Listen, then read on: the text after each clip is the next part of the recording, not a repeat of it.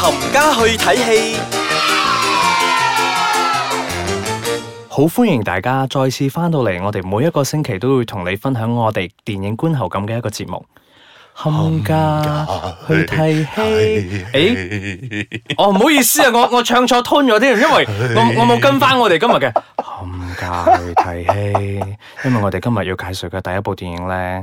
係《陰陽路》系列第二十周年嘅一個紀念品。其實你問我佢係咪二十陰陽路嘅二十週年咧，我就覺得佢可能要掛名嚟用掛名啦啊係啦掛名用一個噱頭啦係啦，一個噱頭啦。嗱咁裏面嚟講，你問係係咪好陰陽路嘅話，咁除咗古天樂同阿龍婆之外， 我覺得都還 OK 啦。我哋唔知介紹咗自己未咧？我係少爺仔啊，大家好誒，。我係飄紅啊！ 系啦，咁要同大家分享嘅今日第一部電影就係《上在你左右》啦。嗯哼，嗱，咁呢部電影咧嘅導演咧係邱麗濤，係咁啦誒呢呢個導演咧，我覺得佢嘅 range 真係好鬼大，係，咁你之前有拍過咩電影 啊？啊拆彈專家啦，哇，得啦，一部已經我哋睇得出個 genre 其實分好大嘅。係啦，，第二部就係七十七次原諒他 啦，你諗下嗰個從一個好 drama 嘅拆彈去到拆 romance。單係 action 嘅，然之後就係原諒他七十七次愛情嘅，然之後再嚟到一個驚悚片 Horror，係，係《上在你左所右以》。你話佢嗰個佢嗰個 range 真係 very big，而且今年入邊咧佢真係好多好多產咧，係，咁我哋分享翻先，演員方面其實有張智霖啊、嗯林家棟啦、蔡卓妍啦。阿 Sa 啦，誒，然之後佘古詩天樂曼啦、係林古天雪樂啦，同苑埋瓊丹啦係啦。咁啊，故事入邊咧，其實喺電影入邊咧有分咗大概，我可以形容佢係有四個故事嘅。 OK 咁第一個咧就哦，咪係住先，係四個故事，但係個故事都係喺一場車禍嗰係啦度發展出去係啦，啦。一開場咧就發生咗一場車禍嘅，咁 OK 就啊呢度呃正話所提過咁多個人咧，都 involve 晒喺呢一個啊哦車禍裏面 OK 嘅。仲有一個就係林德信啦，佢亦都係喺呢個啊車禍裏面咧係誒喪生咗嘅。係咁佢就飾演阿 Sa 嘅未婚夫。即係一出場就 係就車禍就有拜拜，。有有幾句對白，跟住就啪咁啊冇咗啦 佢係攞飯盒嘅啫，嗱，咁佢嗰條線咧就係誒係啦，正話我講啦，佢一開場就誒、呃、掛咗啦，嗯係頂跟住佢就過咗身之後咧，阿 sa 就自己要去一個力撐住誒未來嘅生活啦係，因為佢哋就即將要結婚嘅，同埋阿林德信咧亦都係應承過佢咧，會喺一間誒、呃比較啊、呃、免書係嘛？係啦，咪比較安靜啲民宿啊嘅，同埋誒靜啲嘅地方咧，就開一間民宿喺嗰度啦。點不知咧，嗰間民宿咧又話有鬼嘅，又鬧鬼係啦啊，又鬧鬼嘅，嗰度咧已經成為咗一個自殺嘅聖地嚟 嘅。咁阿阿 sa 咧就去經營嗰間嘢咧，已經經營到好辛苦啦。咁誒張智霖咧就諗住嚟打救佢啦。點解張張智張霖？智霖其實係因為帶住內疚個係心啦情，去因為講張嘅智霖咧就係令到阿林德信啊喪失咗命嗰個係啦，即嗰係個撞撞死佢嗰個啦，係啦，嘛即係嗰個唔小心呃撞死佢嘅醉酒駕駛嘅朋友啦。係啦啦，。佢就就撞死咗佢啦。咁佢就諗住帶住佢嗰個誒內疚感咧，就去到嗰個呃民宿裏面咧，就幫阿幫下殺佢啦係啦係啦，咁啊喺另一邊咧就發生緊咧，就係阿林家棟。係林家棟咧就係一個佢喺好殯儀館度做工㗎佢喺嘛殯儀館度做工嘅，咁殯儀館最容易攞到啲咩？就係 嗰啲唔係屍體，係遺物陪葬係啦，陪葬物啦，佢就偷咗人哋嗰啲陪葬物啦。喺一次一個女仔跳樓之後咧，係佢就攞咗一個陪葬物咧，佢就俾嗰個誒冤魂就纏身啦。龍鳳鈪嚟㗎嘛，係啦好似點都賣唔出係嘛？誒、佢有人會誒、問價，但係 OK 問價嗰個咧都係誒冇咗啦。我哋而家嘅 tone 咧要比較恐怖啲㗎。我冇啦，我驚人哋恐怖得滯唔聽我呢個節目，所以我用翻比較 cheerful 啲嘅啦。咁佢亦都係走投無路咧，去到嗰間民宿度咧就發生咗一啲事㗎啦。 O K，啊，咁誒、呢邊咧就暫時我就講到呢度先啦，咁就跳翻去古天樂嗰邊啦。係古天樂同阿佘詩曼咧兩個都係警察嚟嘅，兩佢都係公婆嚟㗎嘛係啦，兩公婆嚟嘅，佢哋就係、都係 involve 咗喺呢一單林德信誒過身嗰個係意外嗰個車禍當中係嘅啦。咁啊過後咗之後咧，阿佘詩曼就昏迷咗差唔多成幾個星期後。之後咧 OK，係啦，佢就開始咧就去查呢啲案嘅時候咧，就大家覺得係好奇怪，但係點解咁奇怪咧？就係因為佢身邊咧，佢一路都係同空氣講緊嘢嘅。 OK，係啦，咁講到嚟呢度咧，我都暫停我自己先，唔可以再穿咁多橋啦。嗱，你問我呢部戲恐唔恐怖咧？我係覺得誒、呃有一兩幕咧係 O K 嘅。係啊，咁嚇唔嚇到人咧係 O K 嘅，故事性誒、呃吸唔吸引咧，我都覺得 O K 嘅。但係你如果問我會唔會話好似以前嗰啲陰陽路一二嘅時候咁誒，應應該冇啦，係冇嘛冇嗰種咁樣嘅 feeling。冇係咯，應該冇咁嘅 feel 啦，係因為嗰啲咧係已經係經典咗噶係啦，啊即係你而家你你拍幾多集嘅陰陽路咧，都係已經啊，即係超越唔到嗰個啦係啊超超越唔到啊，係啦，同埋亦都有人講咧，冇開雷耀陽啊、關寶慧啊，係啊， 呢啲好經典嘅演員嚟噶嘛，喺電影入邊一定要有出現噶嘛，陰陽路係係啦，即係話就唔係太似陰陽路，就正如我哋啊開場所講啦，佢可能真係掛住嗰個名係係陰陽路二十週年咁樣，係佢就拍一部類似咁樣嘅誒、呃、電影電影出啦嚟，係借住嗰個勢嘅。咁誒嗱，再講翻啦，部電影咧係有少少嗰啲驚慄嘅，同埋嘅啊，我要揸揸阿蛇，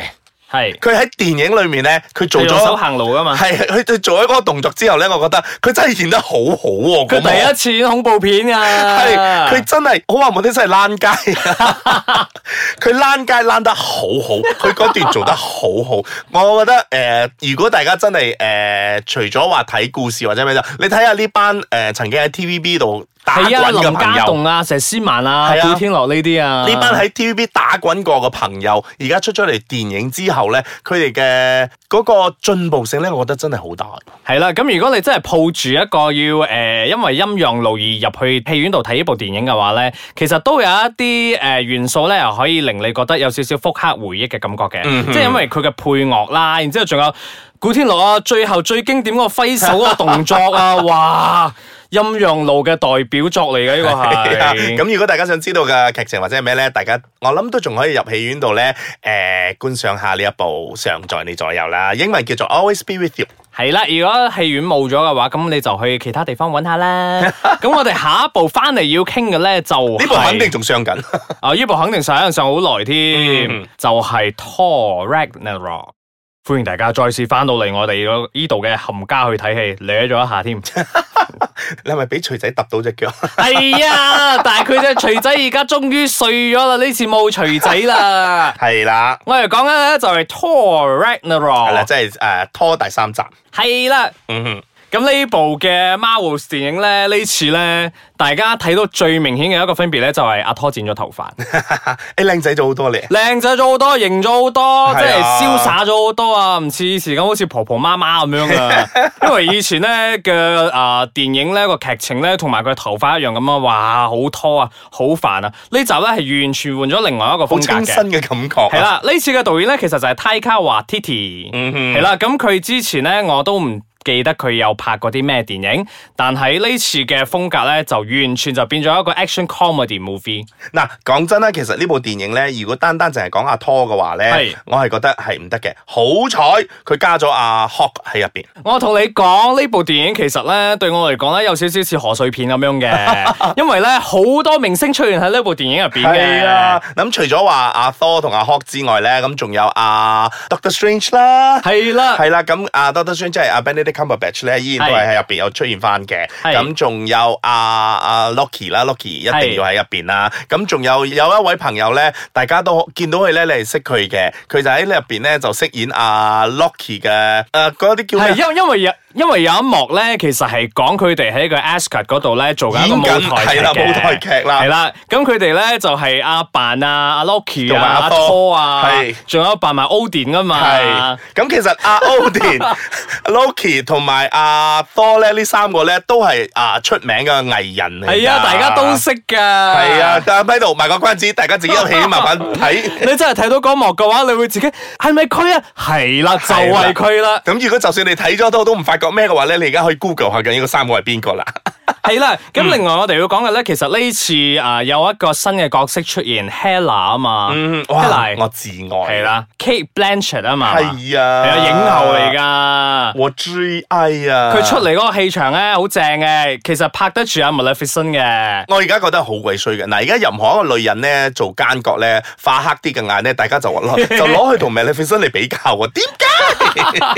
因為 Maleficent 又係好經典 啊。但係呢依個都好掂嘅，呢個係另外一個經典嚟嘅。點解咧？因為咧佢出嚟嗰陣好靚啊嘛，頭髮嗰嗯啲，哼然之後咧個手一摸一摸個頭咧，哇！啲尖角出晒嚟啦，即係嗰個就係一個嗰戰個係啦鬥模式咗啦。嗯，佢其實有少少似啊阿 Loki 嘅咩黑暗嗰個 version 咁咁話樣晒嘅，佢都係阿 Odin 嘅家族裏面。 唔係好好笑嘅，因為阿 Loki 唔係親生噶嘛， 係但係 Loki 同 Hela 咧好似嘅，反而阿 Thor 好似變咗嗰個執翻嚟嗰個咁通常係 feel 啊咁。噶嘛？呢啲其實呢部電影咧真係家庭問題嚟嘅，係啊，我唔我唔 Family 明 issue 啊嚟，嘅真係好似入邊阿阿邊個阿 Thor 同埋然之後嗰個 Valkyrie 所講嘅係咧，其實呢啲係你哋呢個家族嘅事，其實我哋唔想俾卷喺入邊 噶，但係殊不知咧，全球嘅觀眾咧都俾人哋捲入去呢一個係家庭嘅倫理入邊啦嗯。，嗱，講翻 Marvel 先啦，咁係 Marvel 嚟到今時今日咧，都已經拍咗真係好多部噶啦，係啊，大家第你如果冇記錯嘅話，應該係第十七部。係啦，如果你睇佢 opening 嘅時候，Marvel 出現嘅時候咧，佢都係擺翻好多佢啲 character 出嚟咧，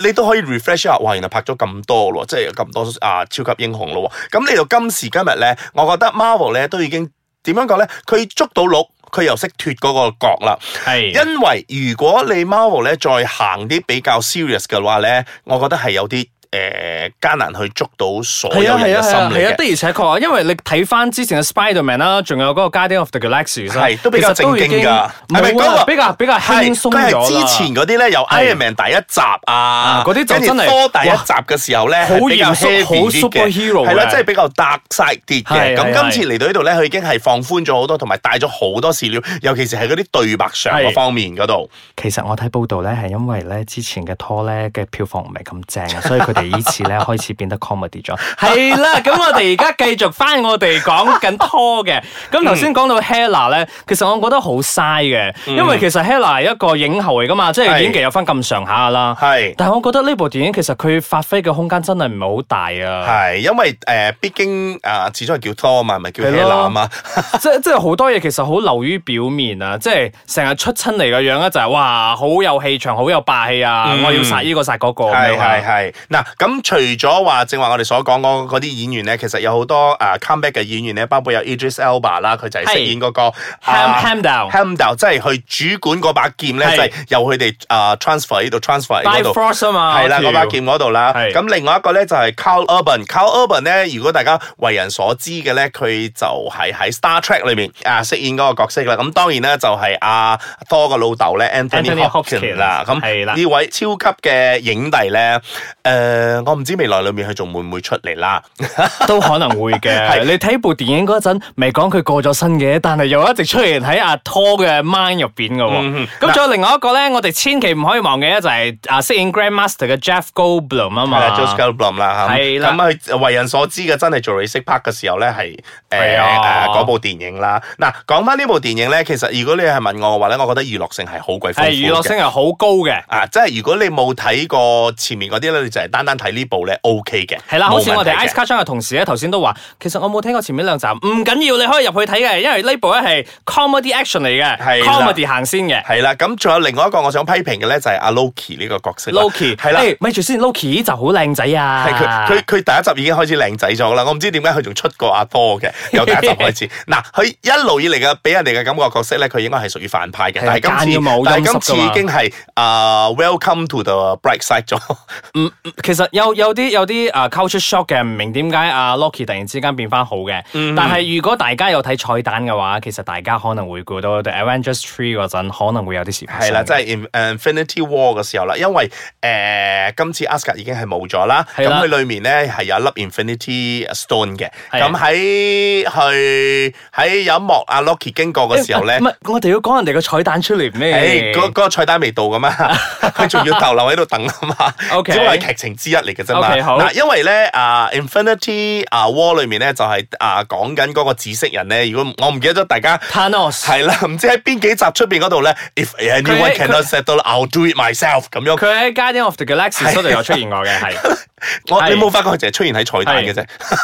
係係啦，佢下一個就應該係同佢打噶啦。咁據 Marvel 嗰啲人嚟講咧，即係嗰啲啊 fans 同我講咧，佢係其實好鬼打得噶。係 所以到 Infinity War 嘅時候咧，佢要集齊晒好多人咧嚟同佢一齊啊、對付呢個啦。咁誒係、呃其實如果冇記錯，應該好似有六粒 Infinity Stone 嘅。係而家好似出咗五粒。如果你問我咧喺邊度出現過嘅話咧，我已經完全唔記得晒啦，因為拍得太多啦。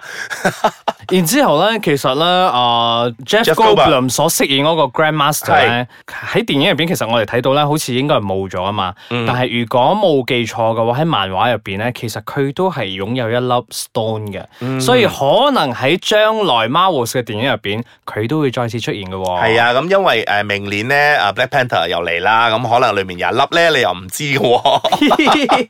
係啦，嗯，所以如果大家係 Marvel 迷啊，或者中意睇呢啲咁樣嘅一大班朋友咧，去打打殺殺嘅話咧，就唔好錯過啊、Marvel 嘅電影啦。係，啦，就係 Thor Ragnarok。嗯，咁啊，我哋分享咗咁多咧，其實我哋有時會驚我哋啊，可能 lost track 啦，或者俾錯啲 information 嘅。咁 Marvel 迷咧，唔該請你哋上到我哋嘅 Instagram i c e c a t c h n g my 或者我哋我哋嘅 website i c e c a t c h n g com my 留言俾我哋，話翻俾我哋知，我哋究竟有邊一部分嘅資訊或者講少咗啊，或者講錯咗啊，又或者你有好多嘢好想同我哋分享嘅，其實我哋都好期待，好想知道嘅。嗯哼，嗱就好似咧，我呢度咧要向一位朋友講一聲道歉先嘅，因為之前咧我介紹過怨靈嘅時候咧，我咪講緊個青蘋果嘅，係啊咁有係啊啲好心人係咧就真係同我講咧，原來香港， 原來中國嗰啲青島定係青咩嗰啲咧，佢個樣係真係好似青蘋果咁嘅。係咯，所以咯， 我哋我哋一直都喺度強調嘅，我哋呢個節目咧，其實我哋所講、所分享嘅觀後感咧，都係好個人嘅。咁我哋都好鼓勵大家，如果我哋有俾錯糾正咩我哋